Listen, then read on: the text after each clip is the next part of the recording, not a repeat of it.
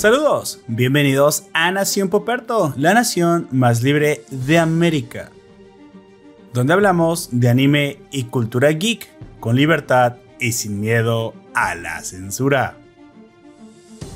Hoy te hablaremos sobre la serie de Moon Knight, publicada en la plataforma de Disney Plus e inspirada en el superhéroe de capa blanca del universo Marvel, interpretado por Oscar Isaac. Conversamos sobre sus orígenes comiqueros y de las diferencias con la adaptación de la plataforma. Dioses antiguos, capas blancas y personalidades múltiples son solo algunos de los elementos que Moon Knight tiene para ofrecernos. Ponte cómodo porque comenzamos.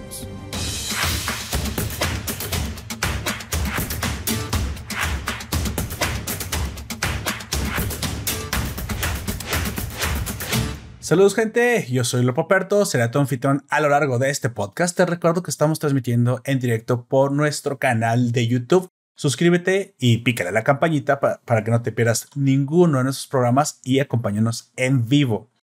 Para los nuevos escuchas, les informo que este programa se divide en dos partes. En la primera hablaremos de cosas random, un poquito de las notas o algo importante que haya pasado en el mundo, en el mundo Marvel y en la segunda parte haremos el análisis de la obra, en esta ocasión Moon Knight de Disney Plus. Me acompaña el hombre, ya lo extrañaban, el hombre del sur. Ya, ya hacía falta que volviera a salir en un programa, ya hacía falta que estuviera otra vez invitado. El hombre del, del acento aterciopelado, por favor, preséntate. Y de la tos, parece ser mi COVID. Buenas noches a todos, todas y todas, donde quiera que esté, a la hora que nos quieran escuchar.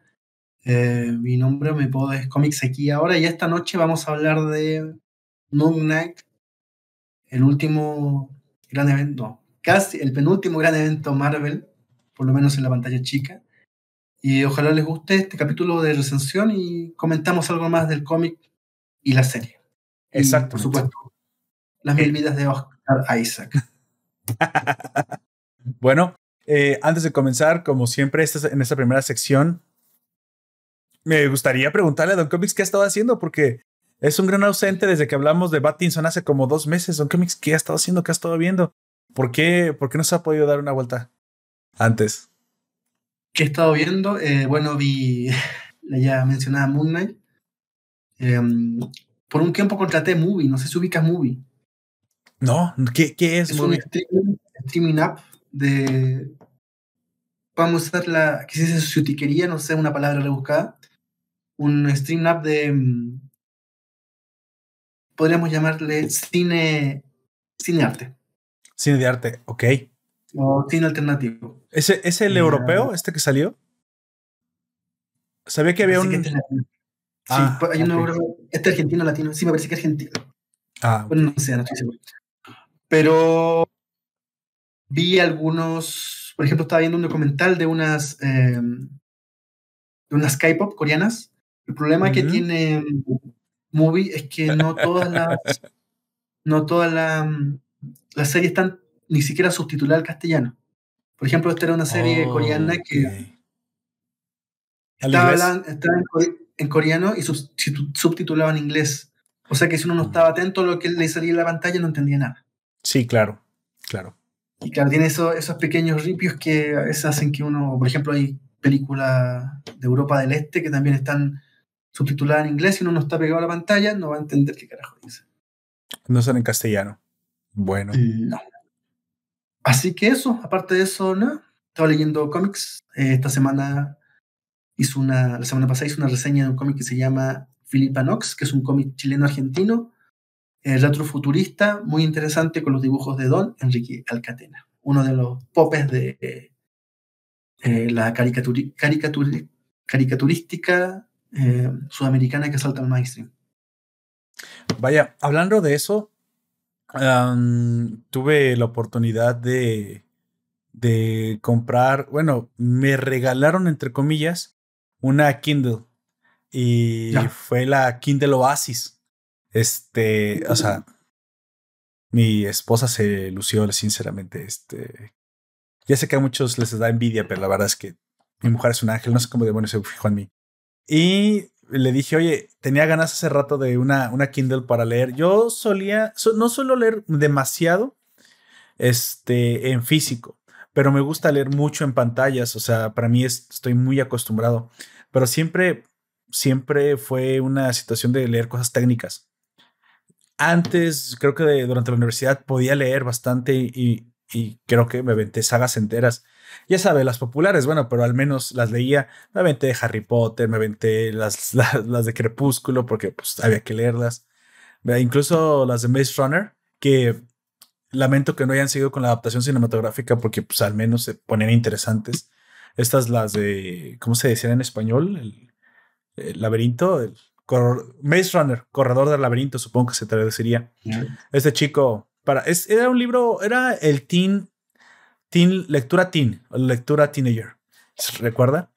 Eso fue antes de que comenzaran a inundar puras novelas extremadamente de extracción woke y sensibles con 30 Reasons Why. Y bueno, ya saben lo que opino de este tipo de cosas y a mí no me gustan.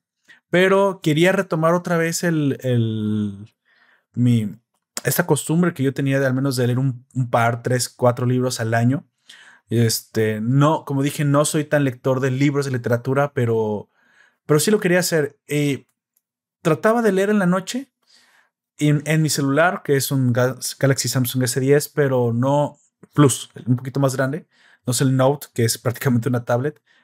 Pero las pantallas de las tablets, por mucho que sean buenas y, y, las, uno las dimea o sea, las oscurezca, tienen ese brillo que cansa a la media hora. Entonces, eh, alguien por ahí me dijo, cómprate una Kindle. En serio, o sea, para mí me parecía excesivamente cara para solamente ser tinta electrónica. Para mí era una, era una tablet en blanco y negro. La verdad es que estaba muy equivocado. No, no es una tablet, es como es literalmente es un libro electrónico. Mejor dicho, es una clase de, de, de aparato que, que funciona como un acetato vivo. Cambia, cambia la tinta en el acetato Recuerda, recuerda esta, estos juguetitos, que unos pizarrones que se compraba uno de niños, no sé si se lo compraron a usted, que, que uno dibujaba y aparecían solamente en blanco y negro sobre una pantalla mate, y luego uno movía como unas perillas y se barría todo y podía volver a dibujar. sí, eh, eh, eh, supongo que la sensación es similar, porque incluso uno apaga la pantalla y la, y la pantalla no se ve negra, sino se queda impresa o pasmada con lo último que, que, que se vio. Este, debía haberla traído aquí, la tengo ya en la sala. Y la verdad es que es lo tal y cual dice, no tiene ninguna reflexión, no tiene luz, a menos que uno la quiera poner, pero... Y de noche tiene una luz mínima que es impresionante lo que ha alcanzado la tecnología de, de la Kindle que no molesta y uno puede leer sin siquiera tener una, una, una, una lámpara. Claro. La Kindle es la que tiene la carcasa metálica, ¿no? Sí, es una carcasa metálica. la verdad es que no sabría decirle la diferencia con las otras Kindle, porque pues es la primera Kindle que tengo. Y la verdad es que nunca me lo había planteado porque me parecían un poco costosas para hacer tablets. Pero la verdad es que no son tablets. Literalmente es, un, es otro tipo de, de, aparato. Es una, es una tecnología diferente. Es un acetato. Yo lo, yo lo nombro así: un acetato vivo, un acetato electrónico. Y la verdad es que me ha sorprendido mucho. Comencé a leer eh, y aunque la letra era pequeña, yo solía hacer la letra más grande en mi celular para que fuera más fácil para mis ojos. Acá no es necesario. De hecho, la letra es pequeña, pero es muy natural. Y la verdad se, se siente muy bien ponerla contra la luz del sol. No sé qué, qué clase de material sea, pero no refleja la luz del sol. Aunque uno está a un lado de la ventana. Esa es otra cosa impresionante de la, de la Kindle. Entonces, eh, me puse a leer un libro gratuito que de repente Amazon pone libros gratis y yo tengo la, la, ¿cómo se llama? La suscripción de Amazon Prime. De repente te llegan sugerencias de, se puso en oferta un libro y está en cero pesos o en cero dólares. De hecho, así compré la, la novela que aquí Don Comics me recomendó de los 44, ¿cuántos son 43 de Vivos Vivos se los llevaron. Pero, pero, pero, pero, ya encontré el primer fallo hay cosas que uno no puede descargar a la Kindle aunque haya comprado el libro. Y eso me decepcionó mucho de Amazon. Mm. Uno, recordemos que... ser libros digitales habilitados para leer en Kindle. Así es. En ciertos modelos de Kindle. Entonces dije, ah, no, ahora voy a leer el de vivo, se los llevaron en la pinche Kindle. Tardé una semana en encontrar cómo hacerlo, pero ya lo hice. Tengo un, voy a hacer un tutorial y lo voy a dejar por ahí porque me costó mucho trabajo. Y entonces me di cuenta que muchos libros Amazon los tiene escaneados, pero no los tiene detectados como, como texto, entonces no son compatibles con Kindle. Y eso me parece... Me parece, me, me parece mal por parte de Amazon que uno no deje de descargarlo eh, es que supuestamente una de las de la magia que tiene la Kindle es que como tú compartes la lectura con mucha gente, eh, ahorita también descargué un libro que estaba gratuito, no sé si está gratuito ya, pero en su momento estaba gratuito, en, creo que fue un festival de libro, que se llamaba 500 máximas mínimas. Es un libro pequeño, pero está muy interesante, es como 50 proverbios chinos, 50 proverbios interesantes. Y entonces la gente que ha subrayado los proverbios que le han parecido interesantes en la Kindle, los manda a la nube y si tú tienes el mismo libro, te dice que en partes 67 personas, 102 personas, 50 personas han encontrado interesantes estas y las han subrayado. Eso si tú quieres habilitar las sugerencias de, de eso. Eso me parece bastante, es como una red social de lectura si se pone a pensar. Eso está muy bien. Y fuera de eso entiendo por qué entonces el servicio de Amazon que te hacen tan buena sinergia. Pero lo otro me parece una cagada de parte de Amazon y, me forzó a tener que, encontrar una forma de hackear el propio libro. Que, por cierto, se eso, habla muy bien de la manzanita, porque mm, alguna vez yo tuve ebooks y mm, la gracia de ebooks era que servían todos los dispositivos. Cualquiera sea, eso sí, que cualquiera sea lo, el libro, el cómic que compraras en, en la tienda, en la, iTunes. También Playbook eh, de Google, también uno puede incluso subir sus propios PDFs y te los maneja en la nube. Eso, eso no lo tiene Amazon. Amazon no te ofrece un espacio en la nube para tus propios libros. la gracia que tenía ebooks de Mac o de, eh, de iOS era que mm, para los cómics tenía un, formato especial de lectura.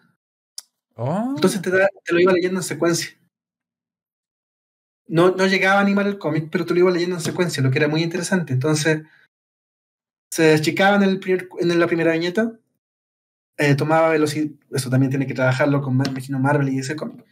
Tomaba velocidad en la segunda y prestaba velocidad en la tercera. Y que era muy, una muy buena lectura los cómics.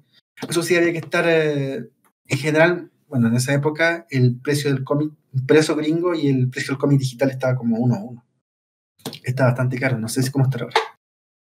Pero también ayudó harto a que, porque también hay a su vez subtiendas de cómic o bibliotecas de cómic que te tienes que suscribir y te, también te dan algunas posibilidades. También tienen incompatibilidades con ciertos dispositivos, con otros no, con otros sí. Pero eso, bueno, todo el mundo que Exactamente. va a empezar a ver. Lo que iba a decir es que la, la Oasis al final, lo bueno es que permitieron otros formatos. Porque si nada más hubieran bloqueado a su puro formato, em, alguien hubiera podido, seguro hay hackeos de la Oasis, pero yo no la pienso hackear porque me permitió leer otros, otros formatos. Incluso permite leer eh, EPUB. EPUB, para el que no lo conozca, es el formato universal de lectura de ebooks más nuevo. La diferencia que tiene contra PDF y todos los demás es que aparte de ser abierto, o sea, que no es propietario nadie, o sea, creo que es, lo inventó Acrobat, o sea, Adobe, pero es gratis, es que uno puede cambiar los tamaños como uno quiera, se, reestructuran en cualquier dispositivo. Y el PDF no, el PDF viene prácticamente, es prácticamente como si fueran impresiones digitales. Ahora, transformar de PDF a EPUB se puede. Ya hay programas para eso, pero tú tienes que trabajar mucho el corregir los márgenes, pero es posible hacerlo y hay páginas que no les diré donde pueden descargar este EPUBs. Por lo general lo van a encontrar de, de libros ya de cultura popular, eh, el Quijote, cosas así. Pero luego cosas muy nuevas o muy específicas como este cómic de los 43 de Yotzinapa, pues prácticamente hubo que comprarlo de, de Amazon, pero la verdad es que estaba muy económico estaba bastante económico y al no ser a color vale la pena. Ahora, no lo recomiendo para un cómic normal. Si, si ustedes este, quieren leer eh, a color, porque a color, pues simplemente lo van a ver, lo van a ver en escala de grises, ni siquiera en blanco y negro, en escala de grises es muy buena la Oasis, pero ahí sí ya no, mejor una tablet para, para los colores. Bueno, y eso fue lo que hice durante la semana y la verdad es que fue un grato regalo. Eh, no lo esperaba y la verdad es que sí he vuelto a leer. Al menos ya me acabé un libro, el de los proverbios. Comencé, comencé el cómic y subí varios, varios libros que yo tenía, entre ellos uno que tenía muchas ganas de seguir leyendo, que, que porque lo leía en el celular me cansaba y es que es un libro que requiere mucha concentración y hago mis subrayados, que es este, eh, ¿cómo se llama? En defensa de la ilustración de, de David Pinker, creo. Es un libro muy bien escrito en español, el que habla, el que realmente, con un lenguaje coloquial muy interesante, pero desde, desde la perspectiva científica, que sí hemos avanzado, que estamos mucho mejor que antes, que nunca hemos estado tan bien como ahora, pero que tenemos problemas también nuevos que hay que, hay que saber taclear pero que en definitiva el promedio de la pobreza, el promedio de los crímenes, el promedio de las enfermedades, eh, efectivamente han ido disminuido. No tanto como la gente quisiera, pero a paso constante y en los últimos 200 años, la verdad es que hemos erradicado enfermedades y problemas y muertes infantiles como nunca en el mundo. Simplemente pues somos personas sin paciencia que esperamos que todo sea ya, pero lo hace muy bien desde el Steve Pinker, una, una defensa desde la ilustración. Y esto Es todo lo que estuve haciendo.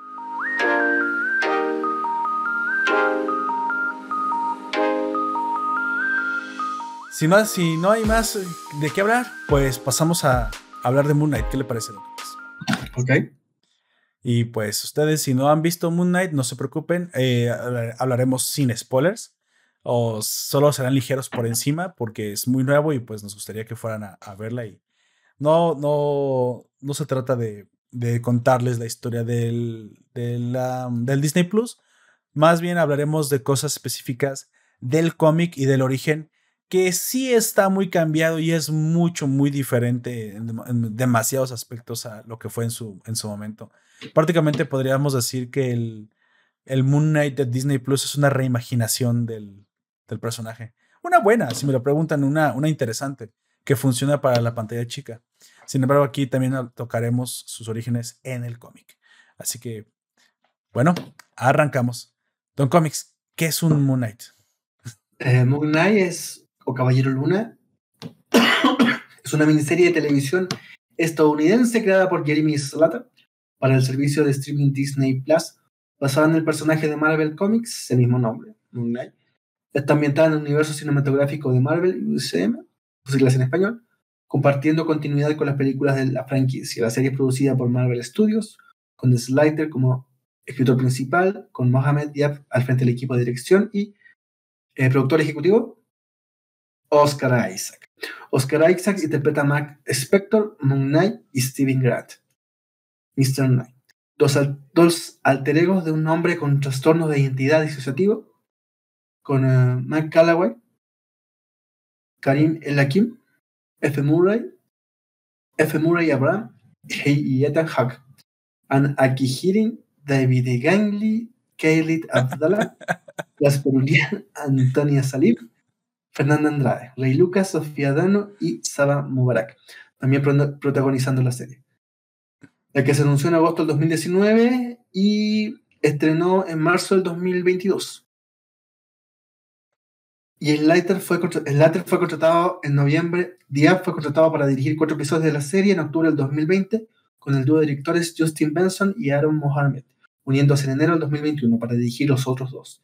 Se confirmó que Isaac protagonizaría en ese momento y sus diferentes acentos para diferenciar las diversas identidades de Spectre. El rodaje tuvo lugar en abril de octubre de, de abril a octubre del 2021, principalmente en Budapest, así como en Jordania, Eslovenia y Atlanta, Georgia. Moon Knight se estrenó el 30 de marzo de 2022 y duró seis episodios, concluyendo el 4 de mayo. Será parte de la fase 4 del USM. La serie ha recibido críticas positivas con elogios particulares por las actuaciones de eh, Isaac y Hawk y el tono más oscuro en comparación con los programas anteriores del MCU. Exactamente. Bueno, Moon Knight del, como dijimos, del MCU, suena, suena como un personaje, bueno, más bien pinta para ser un personaje que viene a sustituir pues, parte del, del core que ha muerto. De hecho, estaba viendo un meme muy interesante de, recordamos Civil War y recordamos todos los eh, personajes del lado de... Eh, cuando aparece Spider-Man, hay, hay una línea de personajes donde está la Viuda Negra, eh, Visión, está Iron, está Capitán América, y todos sus personajes están muertos. Así que solamente queda, Spider-Man vivo de esos personajes. Así que Spider-Man es el siguiente. Entonces viene a reemplazar estos héroes perdidos que, pues bueno, ahora es, momento de darles el tiempo. Si bien en los cómics no sucede así, todos tienen una colaboración contemporánea, pues bueno, los tiempos de la televisión han sido diferentes y del cine han sido diferentes, lo cual no me molesta tanto si se pone a pensar que tendremos entonces producciones como esta de Moon Knight, que en seis capítulos nos ofreció con una calidad que yo creo que muchas películas que vimos en el cine realmente desearían haber tenido, específicamente, no sé, las de Ant-Man, que para mí no brillaron por una, una, producción tan fuerte como la tuvo Moon Knight. Moon Knight es impresionante. No sé y es segunda colaboración de Isaac con Disney. El primero fue Paul Dameron y con Marvel eh. Sí, podemos decir que prestó el rostro y la voz para Apocalipsis. Ah, es cierto. Es cierto. parte de la, de la importancia de, de Moon Knight ahora, para, para quisieron darle importancia, es esa impresionante calidad con la que lo están presentando al, al MCU. Es una forma eh, costosa pero efectiva de, de, darle importancia a un personaje muy probablemente que recordamos aquel lejano Iron Man que en su momento absolutamente nadie en la cultura popular lo hacía ni, lo, ni, ni era interesante. Prácticamente en aquel entonces los únicos héroes conocidos por el populacho, por, la, por el barrio, por la perrada como se dice, pues era Spider-Man, a lo mucho, Batman, Superman, los que tenían las películas a la segura y prácticamente se acababa. Un friki más, un friki menos sabía un poco más de eso, pero no existían solo los superhéroes realmente o no tan interesantes.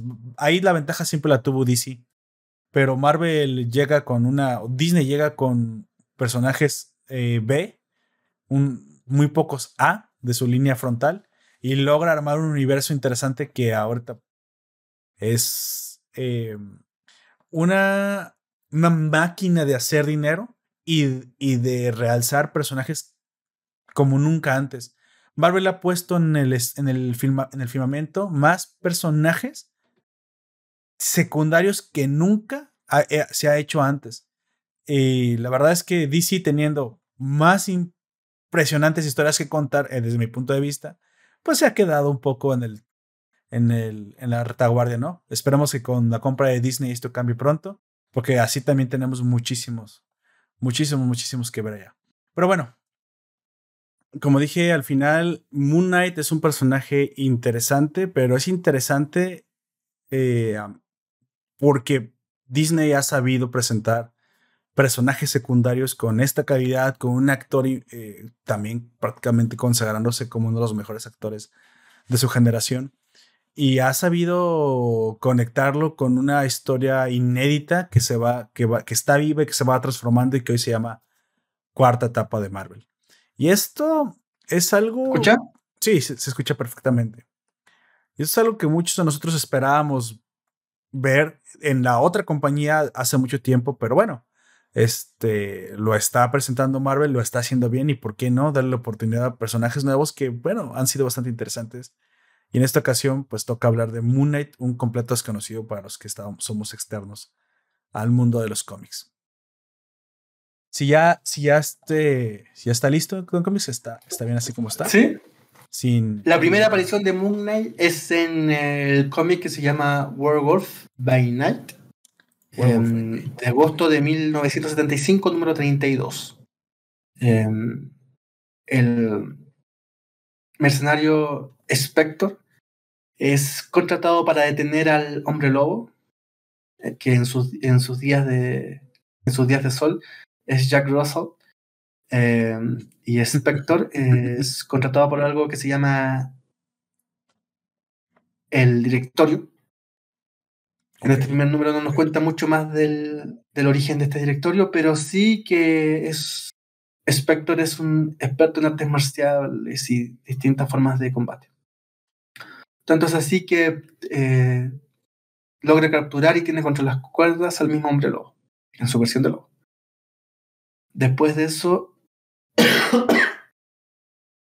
aparece en, esta, en estos tri personalidad, em, que en el cómic, más que ver con un problema mental, que es el giro que le da interesante el, esta, esta serie, tiene que ver más con las posibilidades que tiene o no Spector de conocer o tener distintas fuentes de información. ¿Va a ser un taxista cuando necesita información directa en la calle o va a ser un millonario cuando necesita saber algo del poder? Y esto es lo que mm. se modifica en la serie Moon Knight. Eh, me parece que de muy buena manera. Eh, yo ahora, después de, después de la batalla, todos son generales, dicen. Pero yo a mi primo, cuando empezamos a ver esta serie, empecé a ver esta serie, le dije, el primer capítulo a mí no me gustó mucho. Voy a ser sincero. Le dije que esto iba a ser muy parecido a mm, eh, Inception, una mezcla entre Inception y Donnie Darko. Y parece que lo fue bastante tiene bastante de de esas dos películas, pero lo que se agradece es que le dio un giro más eh, a este, se le dio un giro más a este Moon Knight televisivo. Sí, sí, sí, definitivamente. El, ah, bueno, yo tengo una pregunta aquí. Las personalidades ah, secundarias en el cómic que desarrolla este personaje, ¿también se desarrollan, digo que se desarrollan en las series, también se desarrollan en el cómic? Sé por un video que vi de los orígenes que en un principio de los cómics eran personalidades que él, más, bien eran papeles que él interpretaba, personajes que él interpretaba, como bien dicho, como bien dijo. A veces tenía que ser un taxista, a veces tenía que ser un millonario, a veces tenía que ser el, el mercenario, ¿no? Teníamos esas tres. Sin embargo, también sé que en los cómics, o al menos eh, es lo que investigué, también evoluciona el personaje a que estas personalidades dejen de ser meramente personajes inventados o interpretados por él y se transforman en el trastorno de disociativo. También en el cómic le sucede esto, o estoy equivocado. Sí, pero hablamos de ya los 2000, mucho más ah, adelante en el tiempo. Como te digo, el fuerte de este personaje es en los 80. Bueno, 70, aparece en el 75 y en los 80 ya empieza a agarrarse de propio. Eh, gracias sobre todo a un dibujante que se llama Bill Shekevix, y el que tenemos que hablar más adelante, pero en sus orígenes es un personaje que es muy... de un lenguaje muy directo. Eso también llama la atención. Él mismo juega con que voy a volver a la esquizofrenia de cambiarme personaje, de vestirme de otra manera. Un tipo que no duerme, básicamente. Porque siempre está actuando algún papel. Ya hacia los. hacia los. hacia el nuevo siglo, el siglo 2000, 2012 eh, Bendis le da este giro de la disociación psicológica, pero como te digo, me parece a mí que la serie más guiñol, el clásico, que trató de meterse con, con la serie nueva. Bueno, Honcho también es esto de la esto del poder que tendría Moon Knight originalmente es por, es por su primera pelea con el hombre lobo. En teoría, el hombre no lo llega a morder, pero sí le pega un, un raspón. Al mezclarse la saliva con su sangre, eh, en estos primeros tiempos, em, va a ver su fuerza variando dependiendo si la luna está llena, media o nueva. Ah, ok. La luna llena llega a, sus picos de oh. a sus picos de, de poder. Cuando la luna nueva es un ser humano normal, aunque ya en los cómics, como te digo, siendo un ser humano normal, con, conociendo artes marciales, detiene al hombre lobo. Algo que nadie en el cine puede hacer nunca, sinceramente. No. Salvo con una bala de plata. Y dependiendo si esta luna es parcial, eh, menguante, cuarto menguante, su fuerza va variando más o menos.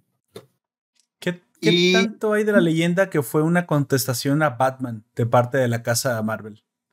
como el caballero de la noche. Volvemos al mismo escritor, Bill Sienkiewicz.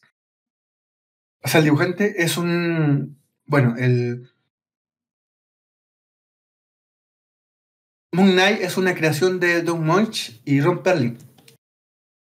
Sinceramente pasó sin pena ni gloria mucho tiempo hasta que este, en los 80 este dibujante Bill Sienkiewicz, al que se le hace homenaje también en la serie, ¿te acuerdas de Hospital Psychiatrium Sienkiewicz? Sí. Hospital. Eso es un homenaje que le hacen. Ah, En el fondo es el lugar donde vive Moon Knight. Em, Interesante. Eh, ¿Cómo se llama? Y se me fue la, ¿Cuál es la pregunta? O sea, la pregunta es que Moon Knight, eh, al ser el un caballero de la luna, es un poco la alusión al caballero de la noche. este dibujante sí, puede ser porque era mitad millonario, mitad héroe, mitad pobre. La, capa, eh, que, era nocturno, que buscaba venganza. Pero ¿qué pasa? Este dibujante Bill Sekevich tiene, es uno, un dibujante de, primera línea que entra muy joven a Marvel y sus primeros trabajos lo hace como un Knight. Su estilo también por inducción, porque era lo que le pedía la, empresa en ese momento, es muy parecido a otro Pope que murió hace poco, que es Neil Adams, mm. que fue el gran dibujante de Marvels, perdón, de Batman, que es el coequipo clásico de alguien que ya hablamos alguna vez, Danny O'Neill. Danny O'Neill, claro que sí. Sí, tenemos por ahí el podcast de cuando pues no celebramos, mejor recordamos su muerte y hablamos de sus de sus múltiples obras. Está en la segunda temporada de Nación Poperto. El episodio. Neil Adams falleció hace dos semanas. Una semana. Sí, sí, sí. La semana, pasada falleció George Pérez, el co-creador con Mark Wolfman de eh, Los Titanes de New Titans y de Crisis en Tierra Infinita. Bueno, en dibujo era muy parecido. Eh, viene de ahí también la comparación. Aunque yo sinceramente, aparte de que era tipo, un tipo millonario, yo le, encontré poca, poca cercanía a, los personajes. Por lo menos en un principio lo, que yo leí. El mismo Bill Chekevic se reía un poco de esto, de que encontraba muchos parecidos donde él no los veía. Quizás alguien puede decir que fue la contestación de, de, de Marvel a Batman. Lo dudo porque fue casi 40 años después es verdad que se tiene muchos parecidos, pero como la cuarentena de personajes que se crean de uno y otro lado en las compañías, todos se parecen un poco a alguien del frente. Sí, claro. Sí, definitivamente. Y va avanzando en el tiempo esta mm, serie y lo que va primando es el dibujo de Bill Chekevics que se va eh, sofisticando, se va modificando de sus primeras fases, que es Neil Adams, que es el pope de, la segunda en ese momento, a volverlo mucho más experimental. Eh, e incluso Bill Checkevix llega a adelantar un poco lo que es la ilustración de los años 90. Pero más allá del cómic, eh, la ilustración publicitaria en general. Toda esa, ese, no sé, el Fido Dido, todos esos personajes. Sí. Como que Checkevix se adelanta mucho a eso. A la forma de pintar, a la forma de colorear. Por eso es tan importante Chekevix para Moon Knight y mm, hace mucha leyenda en el personaje. Eh, nunca fue un integrante muy importante del universo Marvel también Moon Knight y eso hay que reconocerlo. Ahí también aporta mucho em, Isaac y el resto de su equipo porque logran em, primero establecerle nuevas reglas al relato no, como te decía antes, yo no creo que tampoco es una cuestión muy original. El final Mind Freak eh, se ha repetido varias veces y resulta una sola vez. Ellos lo hacen y lo hacen bien. Sí. Sí. ¿Mm? o sea, ¿se refiere a, las múltiples personalidades? Yo me refiero al final, sí, el final, este final, eh, mm. como te decía antes, él, tiene mucho que ver esto con Donnie Darko. Sí, sí, claro. Entonces esto que te deja ahí, se llama finales Mind Freak. Sí, eh, de hecho, bueno, eso entraría en terrenos de spoiler, así que sí podemos decir algo ya, introducir un poquito de la serie, haciendo la comparativa con lo que reinterpretaron en la, en la, en la miniserie de seis episodios, Que bueno, de mini no sé qué tanto decir, porque cada episodio son 40 minutos, si no me equivoco, más o menos. Sí, más o menos. Por ahí, entonces están, están como tienen que estar y de la calidad, sinceramente, que tienen que estar. Así que realmente podrías tú juntarlos en una película de presión extendida de nueve horas. No, seis episodios por 40 minutos, no, de tres horas, más de tres horas. Entonces, tenemos una. El, el, cómo y el cuándo del, de Moon Knight es muy interesante. En la serie se nos plantea que eh, nace en Londres la, el inicio, el arranque de la, de la aventura, en el que un Mark Spector, que no sabe en ese momento que es Steven Grant, y Steven Grant, más bien, Mark Spector sabe que es Steven Grant, pero Steven Grant no sabe que es Mark Spector. O sea, una personalidad desconoce a la otra, pero la, la principal no desconoce a la otra y en algún momento ese es el problema, ese es el cisma que hay que reconciliar. Prácticamente eh, la, serie juega a, través de seis episodios, precisamente entre este baile entre ambos, ambos personajes.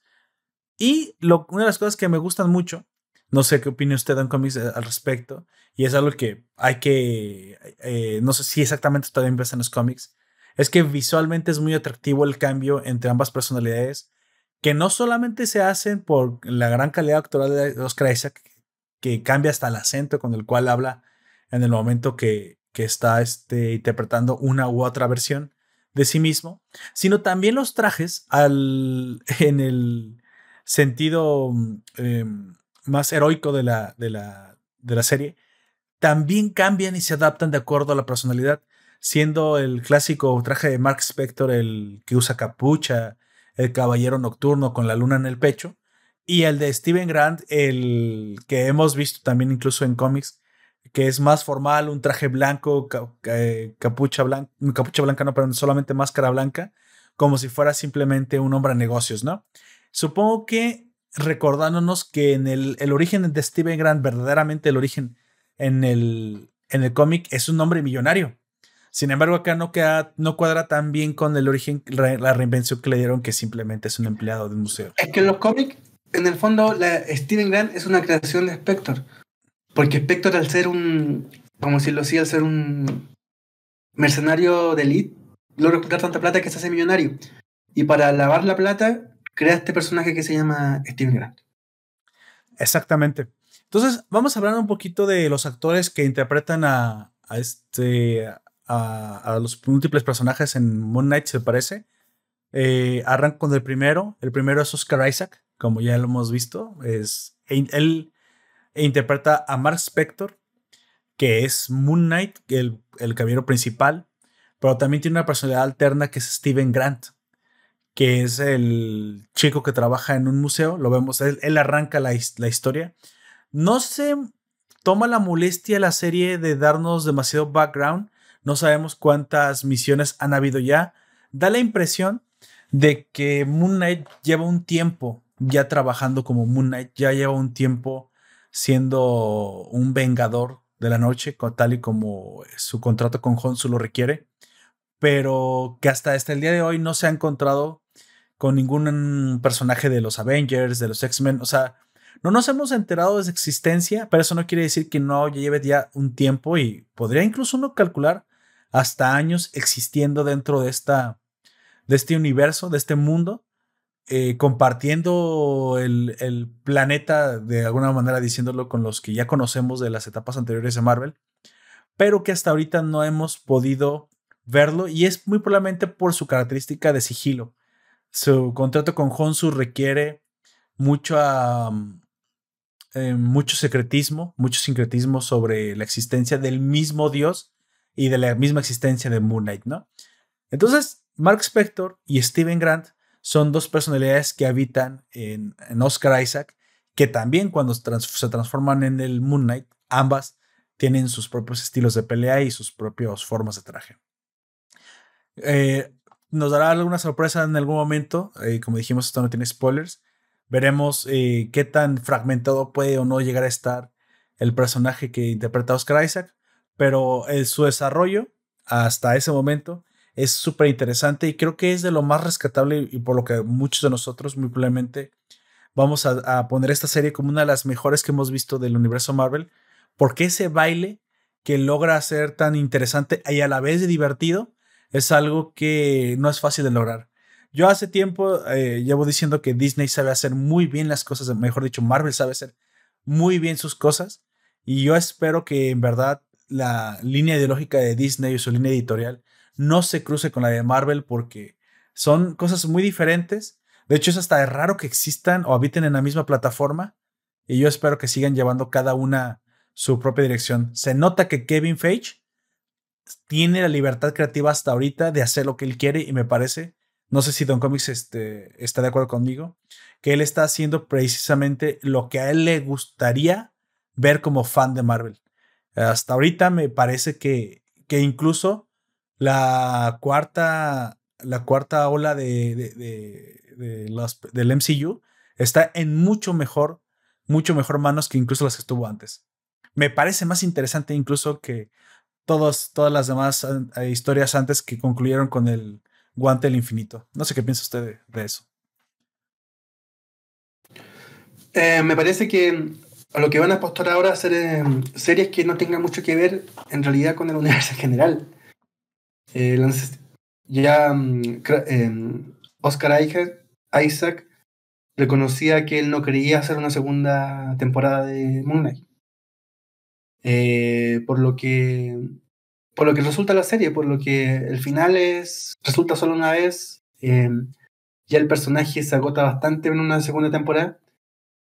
Puede que Oscar Isaac aparezca por ahí en algún edificio o de vuelta. Eh, lo que está tratando de desarrollar eh, me parece son historias alternas que quizás van a tener alguna aparición de minutos, segundos en, en las películas generales que ya tienen otros personajes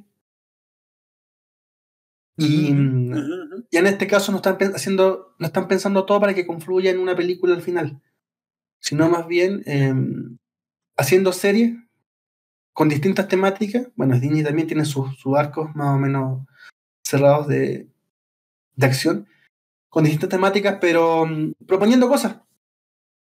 Eh, como te digo, yo no creo que Oscar Isaac vaya a aparecer en alguna película de los Avengers ni en alguna etapa de, de estas de la Secret Wars o lo que sea, lo que venga en el futuro. Pero sí se agradece que mm, propone esto con superhéroes. En el fondo, Moon Knight eh, tiene poco que ver, eh, podría ser cualquier tipo que es. Podría ser Doctor Fate perfectamente. Eh, cualquier tipo que es em, una película o una serie de un tipo que resucita por una maldición de un dios egipcio y funciona bien. Y ahí se está con eso se está sacando un poco el peso de, series que a veces no son tan buenas o que son muy predecibles, que fue lo que le pasó al, a DC por ejemplo, que esta, la semana pasada canceló, pegó una cancela grande de serie, porque no lograban em, cuajar em, historias historia únicas. Trataban de que todo confluyera hacia un punto de un crossover al final del, del Flashpoint, del, del Arrowverse, eh, y así terminó cancelándose Batwoman, eh, eh, Legend of Tomorrow y me parece que otra más. Oh. No, Stargirl no se canceló, ¿no es cierto? No sé, eso no sé. Supergirl. Supergirl. ¿Supergirl se canceló? Sí. También se canceló. Y mm, bueno, ojalá que siga mm, ofreciendo cosas así distintas. Lo próximo que viene me parece que es She-Hulk. viene la de eh, Chang-Chi y no sé cómo vendrá. Se había cancelado también Ghost Rider. Ah. Pero no sé en qué, en qué terminar con eso, porque en teoría Ghost Rider está apareciendo ahora en los cines, en Doctor Strange. Supongo que van a ver con el universo de la locura qué, qué personajes pueden llegar a funcionar y según qué personajes les habrá llamado la atención. También, metieron los cuatro fantásticos, así como, como para que la gente viera que sí están ahí dentro del universo. ¿Tú viste alguna de Ghost? Sí, es que era lo que se ofrece al final, pues te acuerdas, en ese lanzamiento que se hizo hace dos años, apareció una escaleta de presentaciones y al final un 4 y ahí todo el mundo se volvía loco en la presentación. Em, no sé si tú viste alguna de Ghost Rider. Sí, todas las dos. las dos, la de Nicolas Cage. Sí. Por ejemplo, en la película de Nicolas Cage tiene a él, a Henry Fonda, a eh, Eva, Eva Méndez y me parece que otro actor, no, eh, la voz este, el actor de voz que hace del, uh, se me olvidó, este actor de la voz muy roca, que siempre, típica película de vaquero sale él. Willem Dafoe. No, no, es el, bueno, ya me acordaré. Em, pero es una película pésima. Entonces tiene muchos muchos pesos actorales. Eh, en teoría Henry Fonda viene, es el guiño perfecto porque el viejo hizo em, Buscando mi destino, el motociclista de siempre, pero no resulta nadie. Eso sucedió la última vez con el Ghost Rider, ojalá vuelvan a hacer algo mejor para lo que viene. Hay que ver qué resulta con Chihulk. Chihulk me parece que la van a agregar al universo general. Sería interesante ver más personajes este, secundarios y traídos a la pantalla, como dice Don Comics, con historias individuales que cierren y cierren bien. Si hacen un crossover después, bueno, será bienvenido. Sin embargo, eh, el deleite de esta primera temporada y del conocimiento de nuevos personajes creo que, creo que funciona muy, muy bien. Eh, vamos a, mencionando los últimos personajes. Prácticamente no, no tiene demasiados este, importantes más que cuatro. Hablamos ya de Oscar Isaac. También tenemos a la actriz May Calamay eh, como Laila El Fowley, que es en la serie de Moon Knight es el interés amoroso de Oscar Isaac. Y en algún momento también interpretará a un personaje, a un superhéroe que no menciono en este momento porque se descubre eh, durante la serie, pero de nombre bueno, tampoco lo puedo decir, pero eh, realmente es la parte más importante que ella interpreta es ser la coanfitriona o la compañera de aventuras de Oscar Isaac durante toda esta, toda esa travesía, incluso robando bastante tiempo de protagonista, protagonismo, muy probablemente siendo eh, una uh, un 50-50 muy probablemente entre él y, y la chica. Está, eh, otro personaje que tenemos es a Karim El Hakim eh, interpretando a Honsu como la precisamente la voz de este dios. El, dios está hecho por CGI. Es el, la imagen de un dios egipcio con cabeza de, de cráneo de, de, buitre.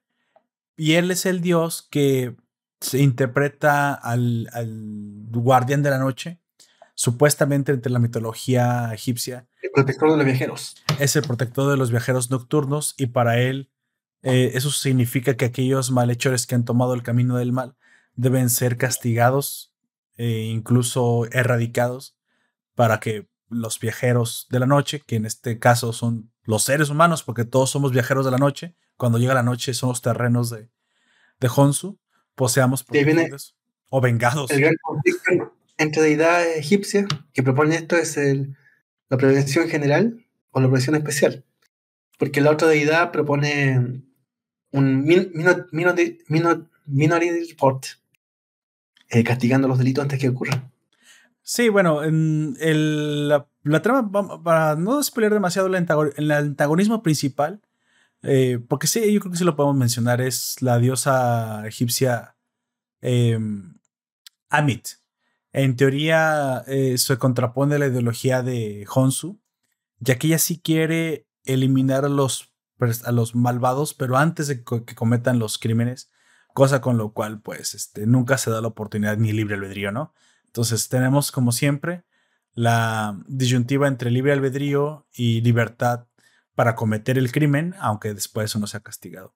Eh, fe de ratas, eh, Karim el Hakim es el que interpreta con con motion capture el, personaje de Honsu, pero la voz la presta F. Murray Abram. ¿sí? Es, son dos personas las que hacen a este, a este personaje.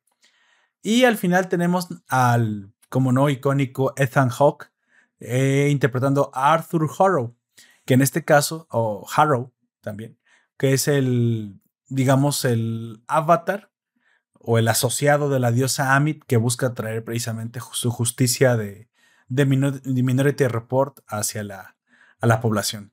Y aquí pues es una cuestión que da que pensar, ¿no? Porque ambos dioses tienen una visión de justicia, pero pues no es la misma visión de la justicia. Y me gusta mucho que incluso uno tiene también te proponen a ti como espectador que decidas moralmente qué es lo que a ti te, te mueve más, ¿no? O, qué es lo que tú podrías em, también este, decidirte. Harrow en algún momento no se siente como un villano, en algún momento no se, no se le siente así, sino como alguien con una opinión diferente, ¿no? Eso también me gusta, la, ambigüedad moral en la que caes eh, siendo Moon Knight, porque al fin y al cabo... Bueno, y a propósito, que, lo que tú decías respecto de la cuarta fase, en estos momentos tendríamos en películas como Thor Love and Thunder a los dioses griegos con los nórdicos sacándose la cresta. No sé si la idea este, este, tercer, este tercer panteón, a ver si se le suma algún día. Ah, y di con la voz de esa voz que aparece en Ghost Rider 1, la de Sam Elliott. Sam Elliott, es cierto. Que es este vaquero, el alma de Ghost Rider antiguo. Exactamente. Bueno, el, el, el personaje yo no, lo recuerdo muy bien, pero sí me, sí me acuerdo que es el, el anterior, ¿no? El, que le pasa la estafeta de Ghost Rider, que usaba un caballo y, bueno, el Ghost Rider de... Y, hay una imagen icónica, una, una, secuencia icónica por lo patética y ridícula, que es Ghost Rider en una moto, en una, en una chopper, y al lado Sam en su caballo lleno de fuego, corriendo por el desierto. Esa película es muy mala. Sí, me, parece que Ghost Rider necesita, necesita una reinterpretación y que le hagan justicia al personaje, que la verdad es súper interesante, pero no sé qué tanto está interesado Marvel en, retomar el personaje, ya que pues está ahorita muy interesado en explotar todos, todos los que no tienen nombre o al, al, menos no han sido interpretados antes. Ya vimos en el multiverso y ya vimos en el en la película de No Way Home que tiene que tiene una tendencia a reciclar los personajes y a, ya mejor dicho, a sacarlos del olvido y a recanonizarlos en su línea principal, lo cual muy probablemente es algo, es algo muy bueno, para mí me parece muy bueno porque así no se pierden las historias anteriores y de una forma inteligente las ubicas dentro de tu, de tu universo, las abrazas. Cosa que pasó con los. todos los pecados de Fox, Paramount y el que haya pasado por ahí. Exactamente. Exactamente. Y creo que va a pasar lo mismo con Ghost Rider. Que bueno, en su momento puede sacar un par de escenas interesantes de, ahí, pero no mucho más de, Ghost Rider. Bueno, eh, llegamos al, final. Eh, para, para mí, las, las, conclusiones, para mí Moon Knight es una serie que hay que ver. Sí, es una serie muy interesante, es una serie que da la cátedra de cómo, cómo ponerle calidad a lo, a lo que haces, no importando si no es una, un personaje o una idea de la línea principal. Esto es algo que sí le aplaudo a Disney. Se nota, se nota que quiere recuperar el liderazgo. Sí, muchos podrán decir, bueno, es que Disney puede quemar dinero. Puede quemarlo, Amazon puede quemarlo. Pues sí, y es que quieren el liderazgo que tiene Netflix. Y Netflix, por ahí escuché que lamentablemente el problema de Netflix es que solamente tiene una línea de negocio. Y su línea de negocio es la producción de, sus, este, de sus películas originales y series originales. Sin embargo, si quiere aumentar la calidad, tipo como las que conocemos desde HBO o esta misma de Moon Knight o las de Amazon, las originales de Amazon tienen mucha calidad, pues tiene que perder dinero. Y los estudios, muy probablemente de Disney y Amazon, están, están teniendo que están quemando dinero, están produciendo a pérdida. Pero con el futuro de, poder amasar una, una, base de suscripciones que, que, rentabilizar. El problema es que Netflix ya tiene esa base. Y las últimas intentonas de Netflix fue Cowboy Vivo y Jupiter Legacy. Ninguno duró mucho más allá. Y creo que las canceló por el costo. Pero no me parece que fueran malas series. Eso es lo que no entendí en Netflix me parece que cancela series con mucha calidad por el costo, siendo que si apostara por esa línea, de seguro encontraría una forma de rentabilizarlo, porque si tú fidelizas al, a los clientes con tu calidad, es, este, seguramente si les pides un poco más por lo que estás haciendo, te lo van a pagar. Y en este momento que están pensando en a ver si pueden subir un poco más la suscripción, pues no es como que esté en el mejor momento para pedirnos una, un extra dinero porque salimos una de una crisis económica y dos porque dejó de apostar por la calidad. Esa es la crítica principal que se hace a Netflix. Dejó de apostar por la gran calidad que los caracterizaba en algunas series. Yo creo de nuevo que la legado de Júpiter era una apuesta correcta y que era por ahí el camino y se arrepintió. Reculó, prefirió hacer estas sitcoms modernas, uh, walks, ni siquiera no walks, eh, modernas, teenagers, de plástico, desechables, que páginas, series que parecen iguales, todas calcadas una de otras. Bueno, que prácticamente mi esposa solamente ve, ve Netflix por los dramas, pero prácticamente yo dejé de verlo. Ya no hay nada interesante ahí que me, que me llame la atención. Entonces, y aparte, otra de los intentones con fracaso tras fracaso tras fracaso es em, intentar adaptar un, un, manga. ¿Por qué? Porque el manga, a diferencia del cómic norteamericano o de las sagas de mainstream norteamericana, no tiene distintos dibujantes, no tiene distintos guiones, el personaje no va variando de época en época, de, de época en época, cosa de tomar distintos elementos para hacer una adaptación. Cuando alguien adapta un manga, como le pasó a Cowboy Vivo, como pasó a Death Note, me parece que el lector de manga quiere ver el manga en live action. Y no espera que le hagan una adaptación o que corten y peguen por otras partes. Y eso es la dificultad de adaptar un manga.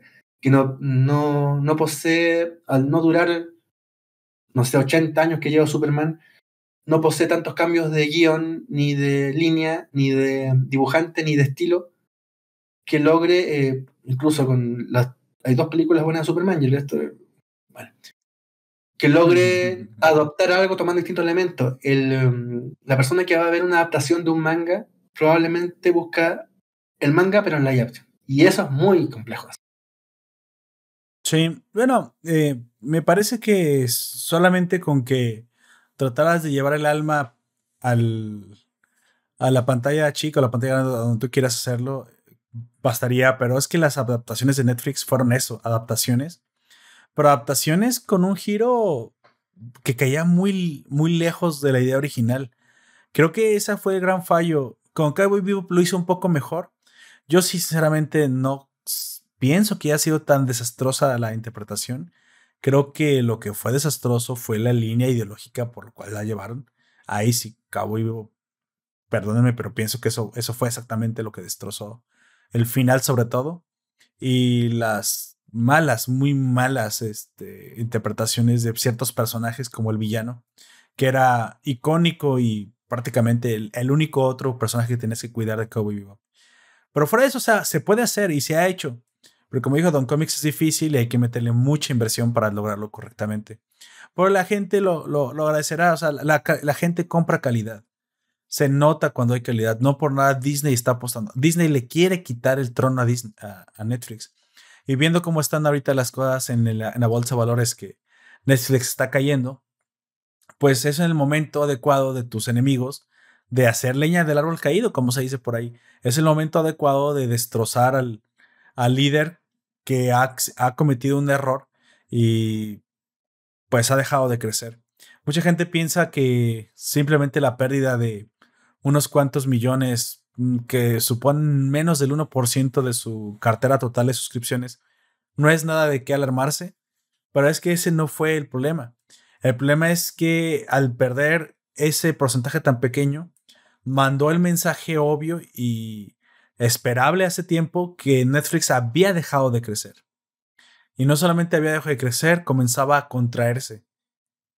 Ahí se demuestra que mucha de la inversión que había dentro de Netflix era simplemente una burbuja, como ya hemos eh, visto en muchas otras este, industrias. Y esta burbuja reventó al interior de Netflix.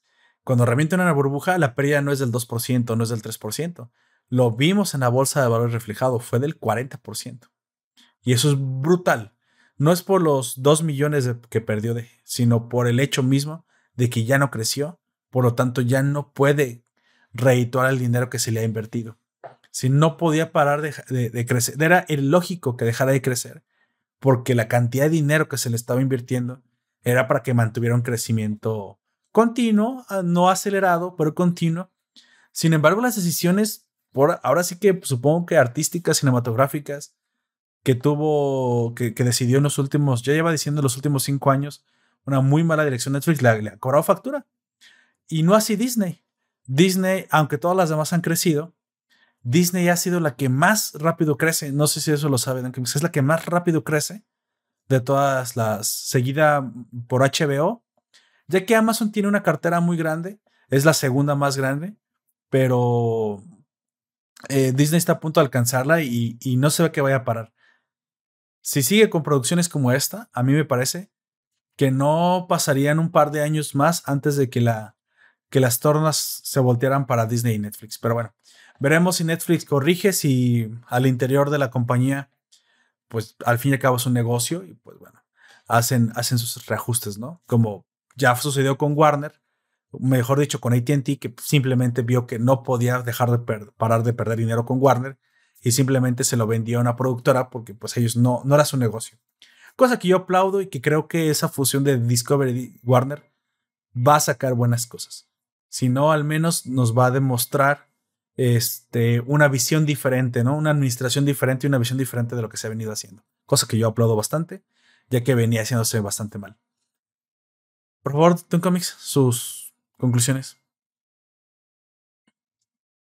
Interesante serie la de Moon Knight. Eh, gran papel del de Oscar Isaac. Buen final y tiene mm, la premisa que tendría que tener toda serie o película. Ojalá no ser predecible antes de los 10 minutos de verla. Ahora voy a hacer un reclamo en vivo. Don Roberto no pasó ninguno de las imágenes que le mandé. Así que no podemos ver. ¿O las pasó? Sí, sí, sí, sí, las pasé. Mire. Ando viendo la vez. Que parece que es el corte que me da acá, no me deja ver más que cuadro tuyo. Ah, no, pero sí las pasé, no se preocupe. Mientras ah, estaba hablando, sí las pasé. Entonces eh, retiro mi, mi reclamo. Bien.